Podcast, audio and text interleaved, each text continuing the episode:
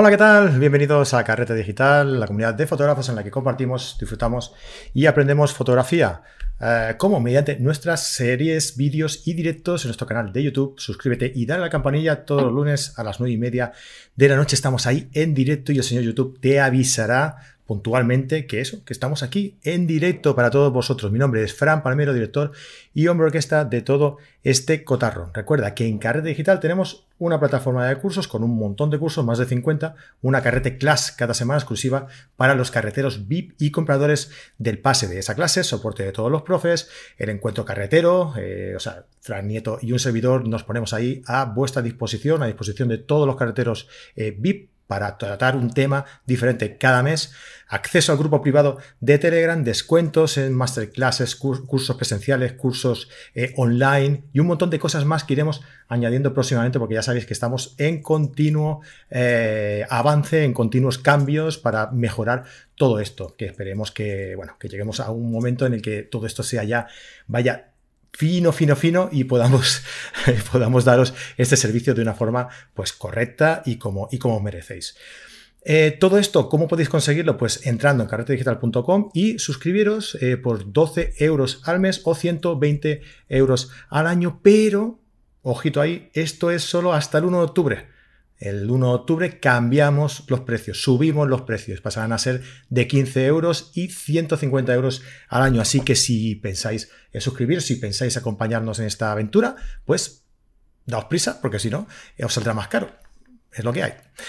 Bueno chicos, eh, aquí estamos en un nuevo directo. Hoy la cosa promete bastante. ¿Por qué? Pues porque tenemos aquí, aparte de eh, Fran, de Fran Nieto, que siempre está aquí, todos los lunes está aquí conmigo. Fran, ¿qué tal? ¿Cómo estás? Hola, muy buenas. Pues aquí muy contento de tratar un tema tan polémico como este con alguien que domina muy bien el tema y que sabe mucho de él. Aprenderemos mucho hoy. Eso es, pues el invitado que tenemos hoy con nosotros, que vamos a hablar de una cosa, de esta cosa tan curiosa que él mismo ha llamado iagráficas, ¿no? Y es Juan Pablo de Miguel. ¿Qué tal, Juan Pablo? ¿Cómo estás, hombre? Hola, buenas noches a todos. Muy bien, encantado también de estar aquí, muy contento de, charlar un rato de esto, que la verdad que es un tema apasionante y seguro que, que echamos un rato divertido. Eso es. Bueno, antes de empezar, déjame preguntarte, ¿cómo estás? ¿Cómo estás? ¿Cómo vas de, lo tuyo? Estoy bien, estoy, muy bien. Eh, el, tratamiento contra el mieloma ha ido muy bien, el trasplante de médula fue muy bien, fue durillo, pero valió la pena. Y, y ahora, después de acabar de pasar el COVID, pues enganchamos eh, solo un par de meses de tratamiento que me quedan y en principio me quedo mm, listo para, para, para, seguir adelante eh, con una enfermedad crónica, esto se lleva ya para siempre, pero, eh, pero muy bien, la verdad que con muchas ganas de, de ir terminando este tratamiento y, y, seguir dándole forma a proyectos y a cosillas que van saliendo eh, y volver un poco a retomar la actividad, claro. Genial, y nosotros que nos alegramos un montón de que así sea. A ver, por el chat estoy viendo que eh, hay gente que está preguntando. Os explico. Ah, como ya sabéis, hemos cambiado el funcionamiento de estos directos, ¿vale? Hasta ahora, eh, todos los lunes estábamos aquí en directo durante todo, durante toda la sesión, ¿no? estuviéramos lo que estuviéramos, era una, una hora y media, dos horas, lo que fuera.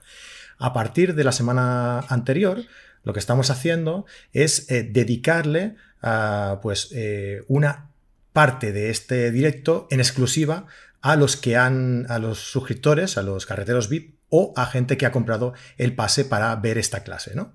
Por lo tanto, estaremos aquí pues hasta las 10, 10 y poquito, eh, viendo una pequeña entrada, una pequeña entrada que ya, que ya de por sí tendrá, tendrá sustancia, tendrá contenido, no os preocupéis. Y a partir de esa hora abriremos una sesión exclusiva para los suscriptores de Carrete Digital o para los compradores del pase. ¿Cómo hacemos esto? Bueno, como estáis viendo, ya en este directo todos lo podéis, lo podéis ver, ¿vale? Hemos empezado a las 9 y media y hasta las 10. Este, esta sesión la podréis ver todo el mundo. ¿Que queréis ver la, siguiente? ¿Que queréis ver la clase? Pues eh, aquí abajo, en los enlaces que os he dejado en la descripción del programa, y ahora también os lo pondré aquí si queréis, aquí en el, en el chat, podéis comprar la, la clase que vendrá a continuación. ¿Y cómo podéis verla? Pues estamos, eh, es una reunión, es una videollamada en Zoom y a la hora de comprar esa clase podéis entrar en ese producto, os dará acceso para entrar en ese artículo, en ese producto y hay una, un botoncito que os dirá uniros a la videollamada. Perfecto, le dais el botón y esperáis porque a las 10 os daremos acceso. Cuando acabemos esta clase, os daremos acceso a todos los que tenéis eh, pues el pase o la, autorización para entrar en esa, en esa opción, ¿vale? Eh, creo que me he explicado bien. Si hay alguna cosa que no se entiende, pues no os preocupéis, lo dejáis por el chat aquí, lo iremos, lo iremos comentando. Pero la forma de ver la totalidad de la clase es esta. Y bueno, vamos como siempre a saludar aquí a la gente que está eh, en directo con todos nosotros. ¿Qué tal? ¿Cómo estáis? Eh, Julen Eguimendia, Eduardo Asensio, Paul Espí, Jesús Maciel, Elena Miranda, Luis Gallego, Derecheando, José Antonio Tinoco, Esther García, y gente desde Madrid, desde Cantabria, desde Asturias, desde México, a Mercedes Moreno, Manuel Gonzo, desde Italia, fíjate, ¿eh? desde todos los rincones del mundo. Manuel Fraga que nos dice que ya se escucha bien, perfecto. Ya sabéis que cuando Manuel Fraga nos dice que se escucha bien, es que podemos empezar. Gracias, Manuel. Eh, Randall Madrigal, una pregunta. Si utiliza un programa como Topaz Gigapixel que tiene... Bueno, yo creo que, vamos a entrar todavía, ¿eh? vamos, a, vamos a esperar un poco. Noemí Soriano desde Argentina. Ah, ah, ah, mm, mm, mm, Arturo La Torre desde Colombia, Liboni Pérez desde Mallorca, Carlos Guevara. Hombre, Carlos, ¿qué tal? ¿Cómo estás? Desde Colombia, Alberto Fernández, eh, bueno, y un montón de gente que ya está aquí, Antonio Porras, eh, que ya está por aquí, eh, preparados para lo que vamos a tratar hoy. Venga, pues para empezar vamos a hablar un poco sobre esto. Eh, claro, eh, Juan Pablo ha estado indagando, él, es un hombre muy inquieto, ¿no? Y ha estado indagando pues, sobre, sobre esto, que creo, supongo, que no será algo que te encuentras y empiezas a hacerlo y ya está. Esto me imagino que requiere de, de experimentar, de probar, de especializarse, ¿no? Y, claro, pues es un proceso pues, que requiere algo de tiempo, ¿verdad? Esto, esto no es algo que llegas y, te pones enseguida a hacer, a hacer cosas, ¿no? Vamos a empezar por el principio. ¿Qué es esto de diagrafías? ¿A qué le llamas tú diagrafía, Juan Pablo? Hmm. Pues em, lo de diagrafía surge porque cuando hace un mes más o menos empecé a, publicar, yo llevo haciendo mm, imágenes generadas por ordenador de que tengo 14, 13 años más o menos. Eh, desde los tiempos del Commodore Amiga siempre me ha gustado muchísimo. Entonces, siempre he ido, he estado bastante conectado al tema de la generación de imágenes artificiales de una manera o de otra. Entonces, eh, desde 2014 o 15 ha habido unos avances muy grandes en, en una serie de tecnologías que se han ido que han ido avanzando y han propiciado que lo que hoy vemos, lo que, lo que hoy se puede crear, pueda, eh, sea posible. Eh, y ahora entraremos un poco en, qué tecnologías son y, por qué y cómo se ha llegado a ellas. Em, efectivamente, lo de diagrafía, cuando empieza a poner la gente, yo especifiqué claramente que no son fotografías, aunque lo parezcan. La gente decía, bueno, pero es que no es fotografía, tal. ¿eh?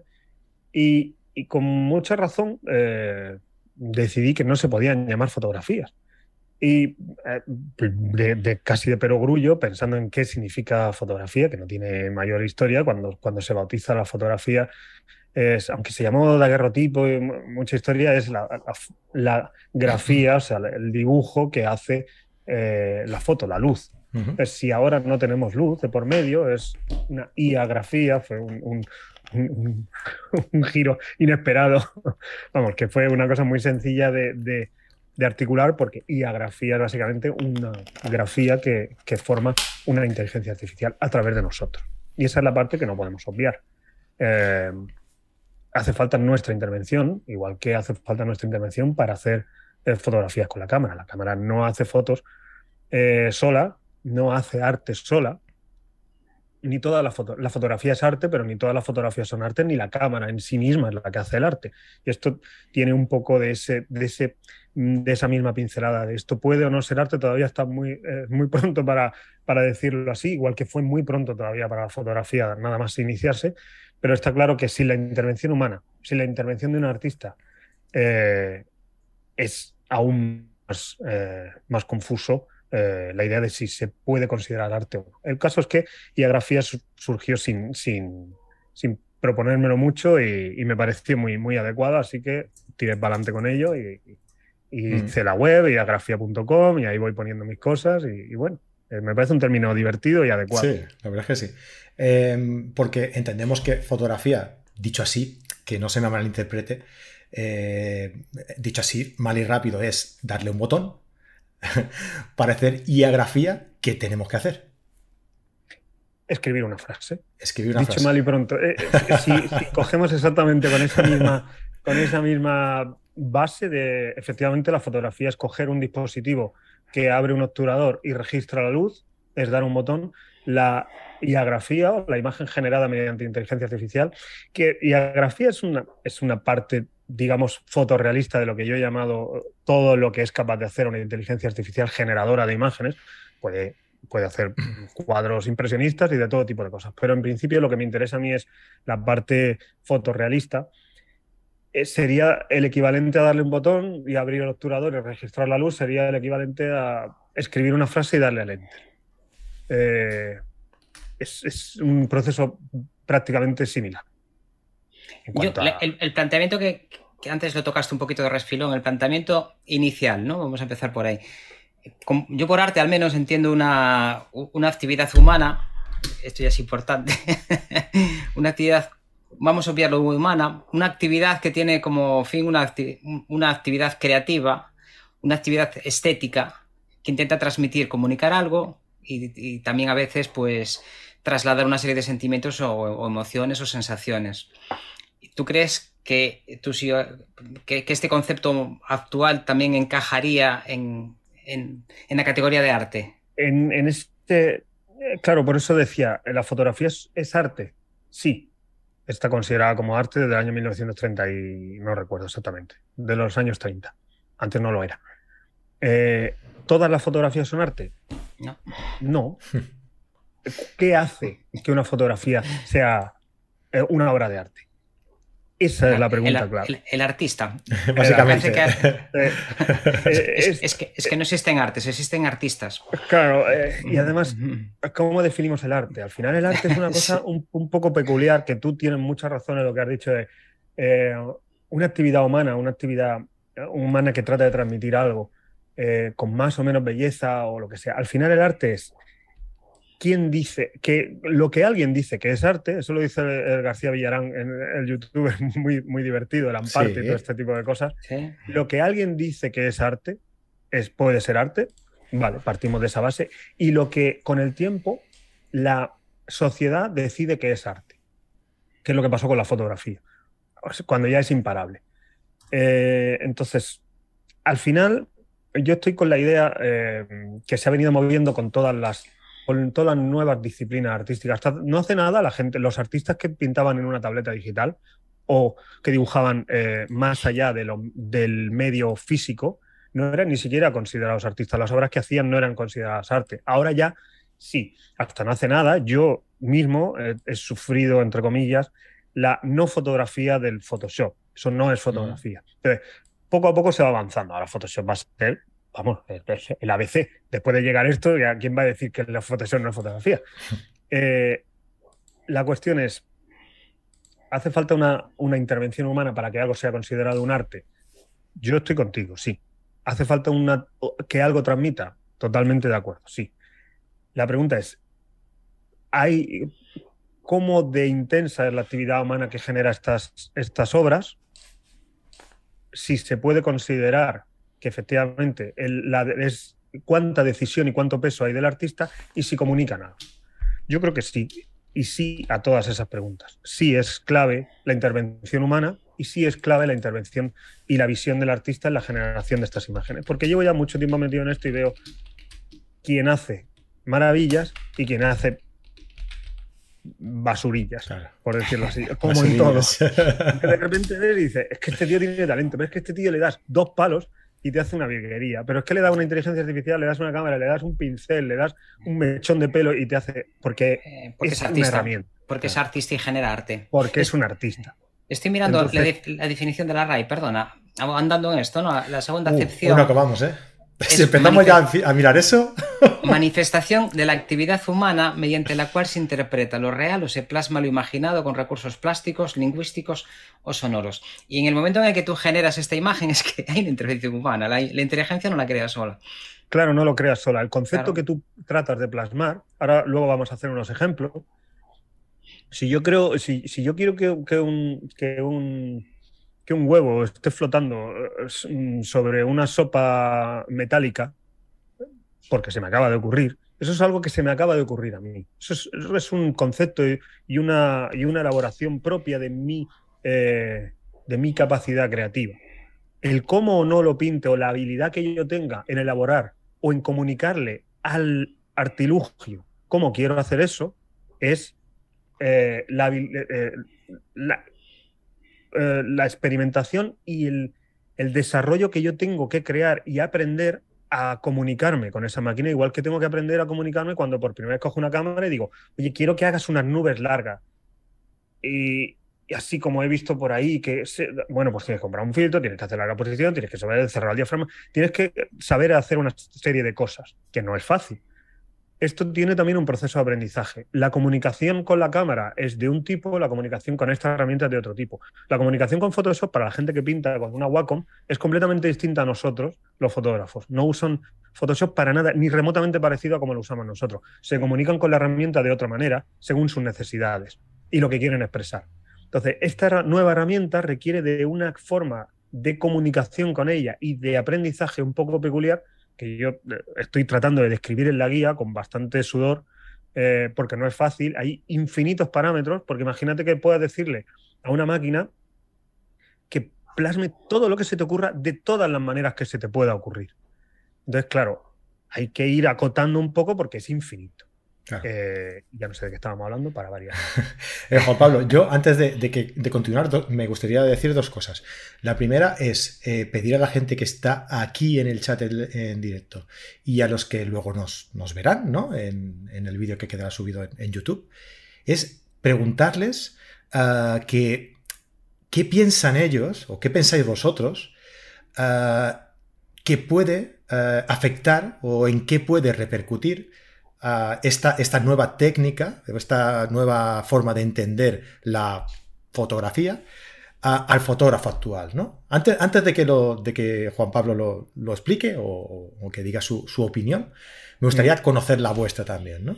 Y la segunda es que eh, Juan Pablo ha escrito una, una guía Ah, explicando un poco. pues, estoy, bueno, Está, en ello, está en ello. Ah, y os lo he dejado aquí en la descripción del, programa, os he dejado un enlace a su página web y a, bueno, a sus dos páginas web, ¿no? A la página, a su página web normal, que es donde te puedes descargar la guía, y también a iagrafía.com, que es donde hay sus trabajos ah, relacionados con esta, con esta nueva técnica, ¿no? Pues esa es la pregunta, Juan Pablo. ¿En qué piensas tú que puede perjudicar eh, o ayudar? O, ayudar o, en qué afectará ¿no? al fotógrafo? A ver, creo que al fotógrafo aficionado en nada. Eh, el fotógrafo aficionado, como el, como el pintor aficionado en el, siglo XIX, seguirá pintando por gusto eh, y no le afectará nada, salvo el hecho de que, como ya me encontraba en algún momento, sienta cierta cierta ah, competencia o cierta agresividad hacia una herramienta nueva que está en manos de alguien que en principio no sabe fotografía y sin embargo puede producir trabajos de calidad fotográfica altísima. Esa, es, eso puede afectar, pero solo a nivel de ego, ¿vale? A nivel de, hostia, yo pensé que ella estaba dominando el asunto y ahora viene cualquiera y hace unos fotacas que flipas. Eso eh, no es una afectación muy directa a, la gente, a los fotógrafos reales. A, los fotógrafos reales me refiero que, cuya vida suya depende realmente de la fotografía. ¿En qué? Mm, creo que hay ámbitos de la fotografía que sí se van a ver transformados. No creo que vayan a desaparecer, pero sí que creo que hay tipos de fotografía que sí que se van a ir adaptando a, a un nuevo tiempo que va a ir llegando. Va a haber una transformación de cómo la sociedad transmite eh, el conocimiento y su, y su, y propia, su propio ser. Esto, en mi opinión, lo cambia todo. ¿vale? Cambia la forma en la que la sociedad se comunica. Porque ahora mm, yo me considero una persona progresista, eh, amante del progreso, ¿vale? Y, creo, muy al contrario de lo que la gente piensa, y además personas que, sé eh, que, son eh, también de, con, mucha, con mucha idea de, humanista, me que haya, que haya tanto miedo y tanto terror y tanto rechazo a una herramienta que lo que hace es poner en manos de todo el mundo la capacidad de expresar lo que tienen dentro. Es como si llega eh, la, impresora y el procesador de texto o la, o la máquina de escribir y, y, claro que hubo gente que dijo, es que ahora cualquiera va a poder escribir lo que quiera. ¿Cómo? Eso no lo podemos permitir. ¿Por qué? Pues porque tenemos un nicho muy pequeño, nosotros somos aquí, lo vamos del cotarro. Que cualquiera va a poder hacer un periódico o una revista o no sé qué. Esto es algo parecido. Cuando yo escucho a la gente decir, es que ahora cualquiera va a poder hacer imágenes. Pero ¿y cuál es el problema? Realmente, ¿cuál es el problema de que cualquiera? No es eso lo que pretendemos, la mejora de la sociedad, que cualquiera pueda expresar lo que siente, lo que tiene y lo que quiere de la mejor manera posible. ¿Por qué es tan ¿por qué es tan agresivo para, tantas personas el hecho de que todo el mundo pueda tener acceso a una herramienta en la que sea capaz de dar forma estética y plástica a sus pensamientos, ideas, sentimientos y lo que, lo que se le venga en gana, vaya. A mí me parece un cambio total y absoluto de, de, la sociedad en cuanto a comunicación tal y como la conocemos. Y vamos, solo estamos empezando a ver los, los, cambios que van a ir surgiendo. Eh, en manos de gente creativa, en manos de gente menos creativa, para, para, muchos será un divertimento y para muchos será la oportunidad de un trabajo en nuevas ramas de trabajo, nuevos efectos especiales en películas, en cine, nuevas formas de comunicación, nuevas formas de, todo, que solo estamos empezando a ver. Em, y por otro lado, los fotógrafos, que es de lo que venimos hablando, pues les tocará, nos tocará adaptarnos a, esta nueva forma de comunicarnos.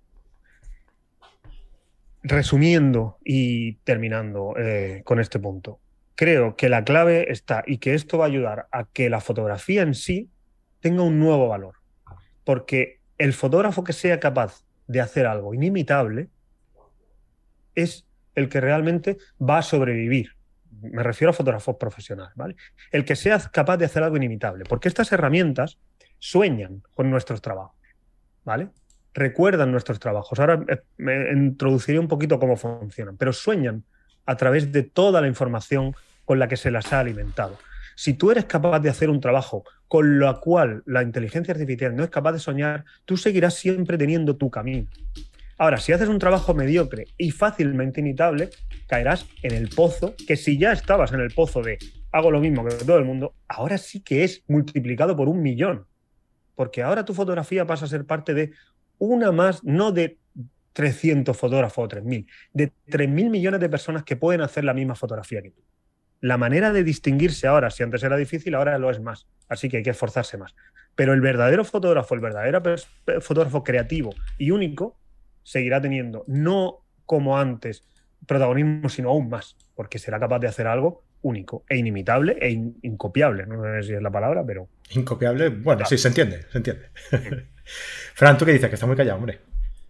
Sí, a, ver, aquí hemos dado varios, varios saltos a lo largo de, la, de esta charla, hemos dado varios saltos hablando de, esta inteligencia artificial, pero que sin embargo ya están dados. A finales del 19, cuando nace la fotografía, los pintores quedaron libres de expresar algo que no fuera realista.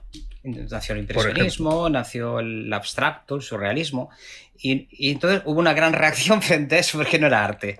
Entonces, después hubo otro salto importante también, que es cuando la fotografía pasó de, una cosa que podían hacer cuatro personas con muchísimos recursos, en cámaras grandes a cámaras pequeñas entonces, eso no daba calidad, eso era malo, entonces gracias a eso nació el fotoperiodismo, por ejemplo, ¿no? Y otros, sí, otros, la fotografía directa y la generación F64 y todo esto. Después pasó el tiempo, nos quejamos de, la película en color porque aquello no, no, podía ser, no podía ser porque yo eso no lo domino. Y luego llegó, y esto lo hemos vivido nosotros, llegó la época de la fotografía digital. Entonces, como yo estaba muy acostumbrado a revelar mis cositas, a hacer mis historias en laboratorio y todas estas cosas, cuando el ajuste por zonas, y llegó pues, un libro que creo que fue muy revelador para muchos, el libro de Mellado, y, eso lo podía hacer todo el mundo, es que ya estaba mal también. Ya no era fotografía. Y ahora estamos otra vez en el mismo punto de salida. Esto no, es, esto, esto no es fotografía, esto es evidente. Pero una imagen captada en, en el monte y con 350 capas en Photoshop, yo hace mucho tiempo que no lo considero fotografía también, porque lo has dicho muy bien, la fotografía se basa en luz y en luz puede ser del ampliador y podemos imitar los procesos que hacíamos en un ampliador y para mí estarían los límites y por otro lado está quitar, poner, hacer fogonazos, hacer destellos, poner vías, mm, lo que tú quieras, una vía láctea donde no estaba. Eh, mm. Todo esto mm, ya no es fotografía, necesitamos otra, otra palabra, imagen digital, lo que tú quieras. Y ahora lo que está haciendo, lo has dicho muy bien, está democratizando una forma de comunicación a todo el mundo. Y el problema es que no somos demócratas, no lo he puesto, porque nosotros ya estamos, estamos subidos al carro y hay que empujar al que venga. Que no, que no, aquí, ya no cabe más gente. Sinceramente, yo con, con en general, con mis 42 años, no me, no me avergüenza decir que, que me he caído de un guindo porque veo en la sociedad una, una, hipocresía tan brutal que yo ya sé que la sociedad en sí y la masa es hipócrita, pero hasta el punto de gente que, te está defendiendo ciertas cosas con ciertos valores, con ciertas cosas, pero, pero con las cosas de comer no se juega, ¿eh?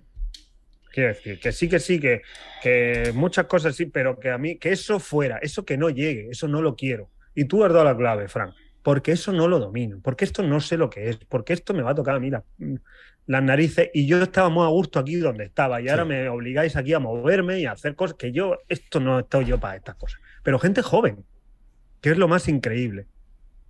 Ahora. Hay gente que no vive de esto, porque para un profesional que le puede, yo en, muchas facetas de la fotografía, en cuanto a ilustración, cuando tú puedes hacer una rosa con 17 pétalos, con tres gotitas de rocío y con un fondo verde anaranjado, y mm. no necesitas ni un set ni nada. Y si encima a esto le metes actores, donde tienes que hacer un set, donde tienes que poner un mobiliario, donde tienes que poner una iluminación, donde tienes que pagar unos derechos de autor, unos derechos de, reproducción, unos derechos, y, contratar a la persona adecuada, y tú puedes generar una inteligencia artificial, una, una, persona humana, entre comillas, y no pagas nada de todo esto y lo haces en 30 segundos y puedes generar 400.000 imágenes para fondo, para agencia, pero claro, lo que vamos a ver es muchísimas fotografías o iagráficas, como le llamas tú, que van a cubrir una faceta editorial donde antes hacía falta un fotógrafo que se dedicara a esto. Pero esto yo lo asemejo siempre con cuando desapareció la profesión de carbonero. Alguien echa de menos al carbonero petando una puerta y dejando de que me acordaba de, las telefonistas también. ¿Quién se acuerda de las telefonistas?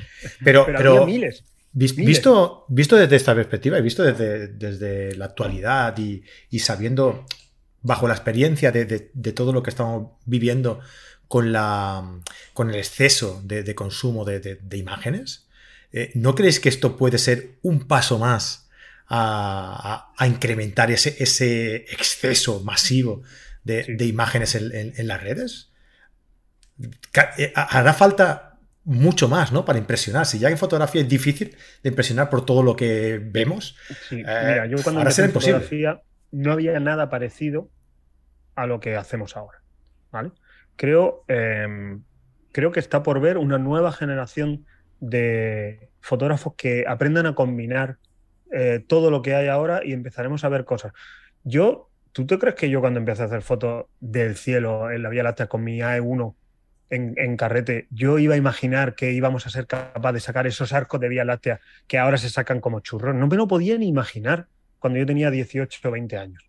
Eh, a los 24, 25, 26 todo eso estaba todavía en pañales, el ruido era horroroso, todos los avances han hecho que de repente tú, con el móvil, el otro día estuve en, por ahí por la noche dándome un paseo, eh, enseñando la estrella a la niña, y no me hizo falta ni poner el trípode, evidentemente no, es, no está a, la altura, pero el iPhone 13 y dice pum, pum, pum, pum, pum, pum, pum, y, sacó la Vía Láctea. O sea, mm, eh, cuando marca Damus en el año aproximadamente 2014, 2013, 12, empieza a elaborar una serie de fotografías con un estilo nuevo, que toda una generación de fotógrafos hemos ido detrás haciendo, un, que es lo ahora lo que impera, eso no se podía prever y era incapaz yo de imaginar que en el 2008, 2007, eso iba a llegar. Entonces, ahora somos incapaces de ver lo que va a llegar. tienes razón en que ahora mismo todas las redes, todo, toda nuestra sociedad está inundada de fotografías y de un exceso de, de todo.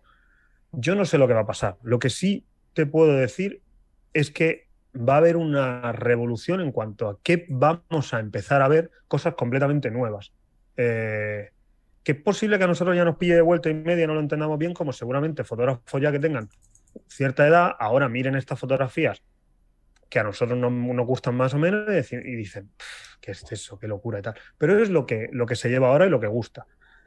Creo que dentro de muy poco vamos a empezar a ver unas fotografías que, con las que nosotros no sé si nos vamos a sentir o no identificados, pero van a ir llegando, se va a ir transformando el gusto y el estilo. Mm. Claro, y además es que eh, hoy, hoy lo estamos enfocando, este avance lo estamos enfocando desde un punto de vista del entretenimiento, del mm. hobby, de la ¿no? Pues de las personas que, que, van a disfrutar de estas imágenes simplemente por el, por el gusto de, disfrutarlas. Pero claro, me mm. imagino que esto en el futuro puede tener alguna aplicación práctica, pues que pueda ser un avance importante para, pues, no sé, para cualquier otra cosa que, no, que ni siquiera pensamos, ¿no? Todo. Eh, mira, hace poco una, una chica eh, neoyorquina se transformó la ropa, cogió un vídeo de ella misma y fotograma por fotograma le dijo a DALI 2 que le fuera cambiando la ropa. Y mediante otra F-Synth, otra aplicación de inteligencia artificial que hace Morphing, pudo hacerse un clip de ella andando mientras la ropa se había transformado completamente de la que llevaba ella a una ropa que le había generado la inteligencia artificial.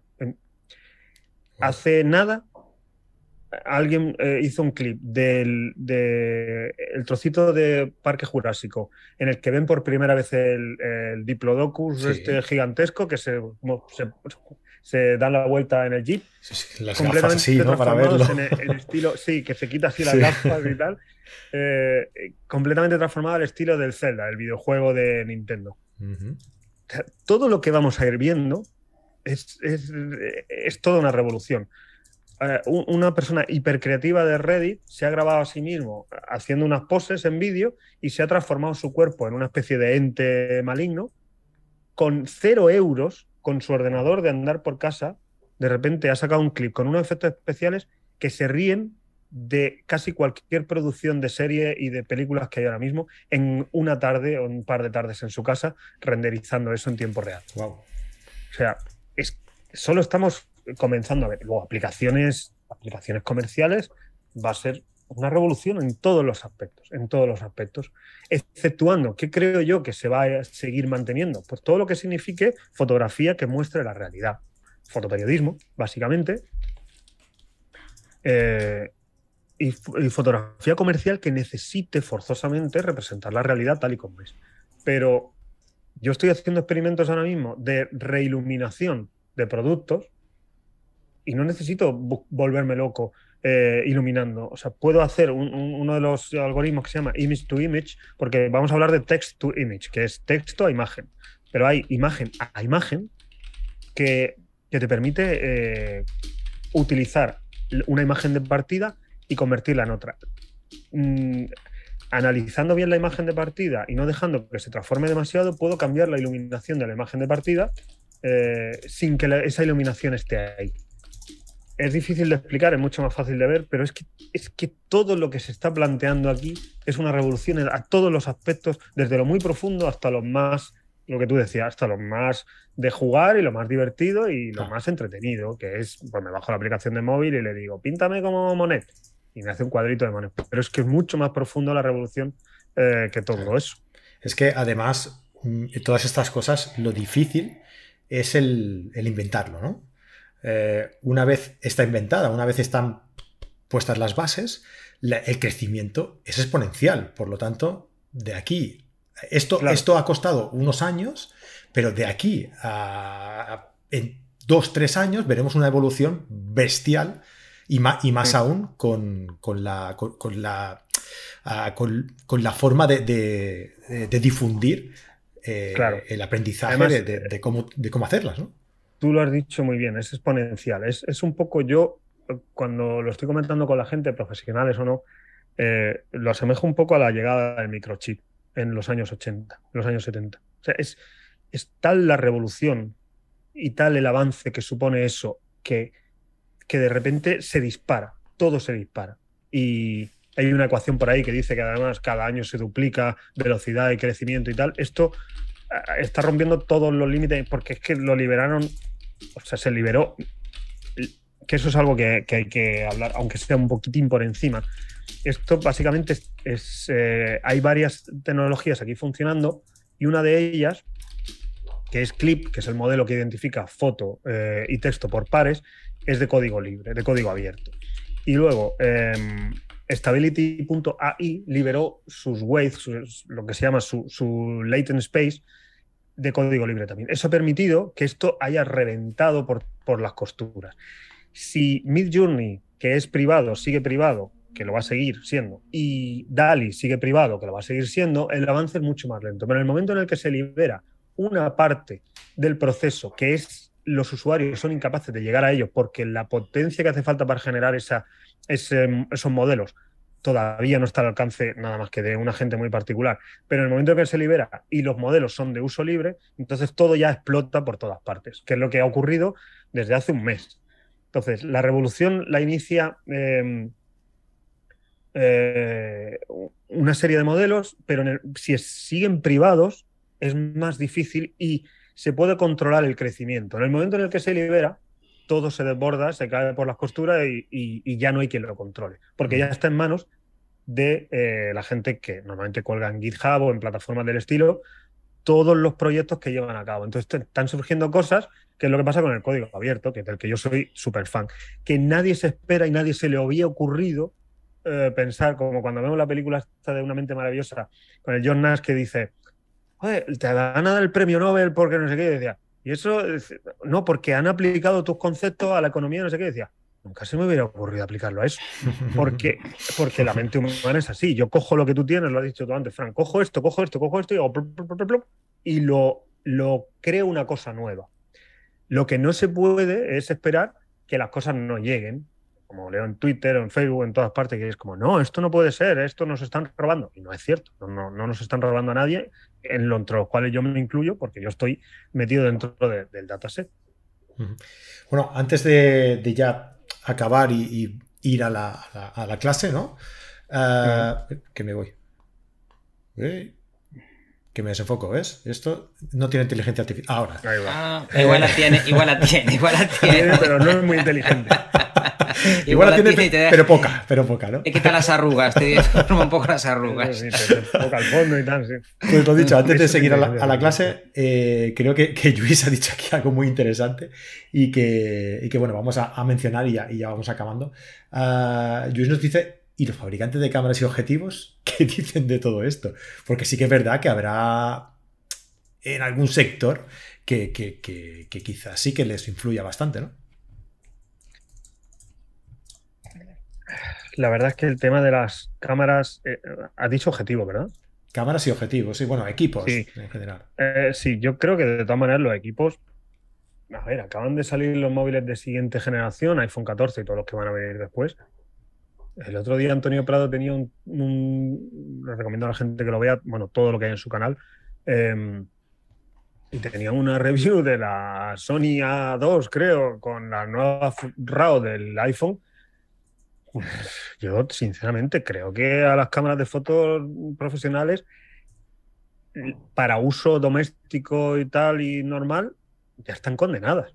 Ya lo están hace tiempo, ¿vale? Ya mm. nadie se lleva, nada más que alguien de vacaciones te lleva la cámara, pero es que lo que llega ahora y más, mejorado por inteligencia artificial, con, con, todo lo que significa la upscale, la, la, extracción de datos, todo lo que son la, el rehacer imágenes que están borrosas, la reducción de ruido, o sea, todo lo que viene va a dejar obsoletas las cámaras de fotos eh, mirrorless o reflex, como lo quiera llamar, eh, salvo para usos muy concretos de, de, profesionales que lo necesiten. Pero yo ya hace tiempo que cuando voy a darme un paseo por ahí no me llevo la cámara, me llevo el móvil. Mi móvil es un, un iPhone 13 y voy y hago la foto de la niña y son fotos maravillosas y fantásticas. Voy a la playa con el sol de cara, me da lo mismo, siempre hace fotos, las hace bien. A veces veo la foto y digo, madre mía, si la hubiera hecho con la cámara, ahora procesala y levanta sombra, ¿no? esto te lo da ya hecho. Eh, no lo sé, creo que los fabricantes de cámara esto no les hace tampoco ninguna gracia, pero creo que su problema no está directamente ahí. Pues sí. Bueno, pues lo dicho, eh, vamos a pasar ya a la, parte de la, clase. Eh, os he dejado por aquí en el, chat y tenéis también en la descripción del, programa eh, los enlaces por si queréis acceder. también podéis hacerlo más tarde, está en nuestra, en nuestra tienda, en nuestra página web, carretedigital.com, en nuestra tienda, y ahí pues podéis acceder por un módico precio eh, sin, ningún problema. De hecho, eh, toda, todo lo que recaudemos a partir de este programa lo vamos a, donar a la, eh, a la, Asociación contra el Mieloma Múltiple. En este caso, creo que lo haremos sobre en la, en, la, Asociación Josep Carreras, a no ser que Juan Pablo me diga que no, que lo hagamos en otra pero en principio lo haremos ahí. Y si no, pues en cualquier asociación que luche contra, contra, esta, contra esta enfermedad, ¿vale? Pues dedicaremos los ingresos que, consigamos hoy eh, a, este, a este fin, ¿vale? Ah, lo dicho, muchísimas gracias a todos los que habéis estado por aquí. Juan Pablo, nos vemos en un momentillo. Fran, tú también, nos vemos en, un momentillo. Ah, que no lo he dicho, no lo he dicho. Dejadnos un like si os ha gustado el programa, hombre, que este, este trocito yo creo que, que tiene mucho valor, que hemos aportado mucho valor con, nuestras opiniones eh, y, creo que, que es de agradecer que nos dejéis ahí un like y que os suscribáis si queréis seguir eh, disfrutando de este, de este contenido que vamos a ir eh, compartiendo todos los lunes con todos vosotros. Así que nos vemos en la, en la clase y nos vemos la semana que viene. Hasta luego. Un abrazote. Chao, gracias a todos.